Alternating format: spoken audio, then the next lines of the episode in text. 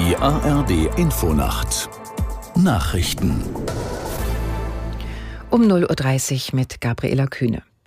Die israelische Armee hat ihre Vorstöße im Gazastreifen fortgesetzt. Sie bestätigte einen Luftangriff auf einen Krankenwagen, in dem sich Terroristen der Hamas versteckt haben sollen.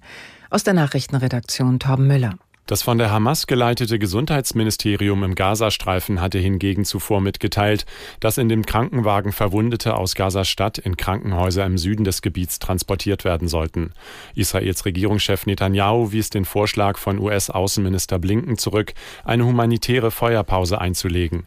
Ohne eine Freilassung der von der radikal-islamischen Hamas verschleppten Geiseln lehne sein Land diese ab, sagte Netanyahu.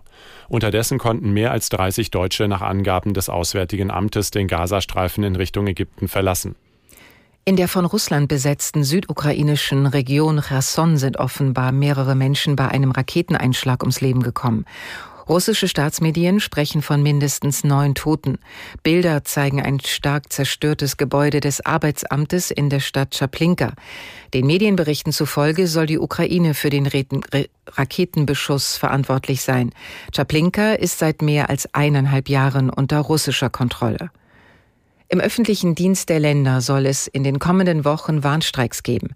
Nachdem die zweite Verhandlungsrunde ergebnislos geblieben ist, hat die Gewerkschaft Verdi dazu aufgerufen. Betroffen wären zum Beispiel Schulen oder Unikliniken. Aus Potsdam Carsten Steinmetz. Verdi-Chef Frank Wernicke sprach davon, die Warnstreikaktivitäten deutlich auszuweiten. Es müsse endlich Bewegung in die Verhandlungen kommen. Auch nach der zweiten Tarifrunde warten die Gewerkschaften noch auf ein Angebot der Arbeitgeberseite. Die Tarifgemeinschaft der Länder wollte sich bisher nicht festlegen. Ihr Verhandlungsführer, Hamburgs Finanzsenator Andreas Dressel, SPD, lehnt die Forderungen der Gewerkschaft bisher als nicht finanzierbar ab. Nach dem Willen von Verdi und des Beamtenbunds sollen sich die Einkommen der Beschäftigten um 10,5 Prozent, mindestens aber um 500 100 Euro erhöhen. Nach dem Bahnunfall in Itzehoe in Schleswig-Holstein laufen die Ermittlungen. Noch ist unklar, ob jemand einen Fehler gemacht hat oder technisch etwas schief ging. Im Bahnhof Itzehoe waren eine Lok und ein Intercity zusammengestoßen. 16 Fahrgäste und Bahnangestellte wurden leicht verletzt, nachdem sie durch den Zug geschleudert oder von Gepäck getroffen wurden. Der Intercity war auf dem Weg von Sylt über Hamburg nach Köln. Das Wetter in Deutschland. Nachts gebietsweise Regen, häufig bleibt es trocken. Tiefstwerte plus 9 Grad auf Sylt bis minus 5 Grad in Garmisch-Partenkirchen. Am Tage im Süden und Osten meist trocken, sonst dichte Regenwolken, zeitweise Schauer, Höchstwerte 5 bis 13 Grad. Windig, zum Teil stürmisch.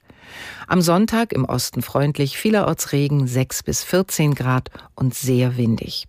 Das waren die Nachrichten.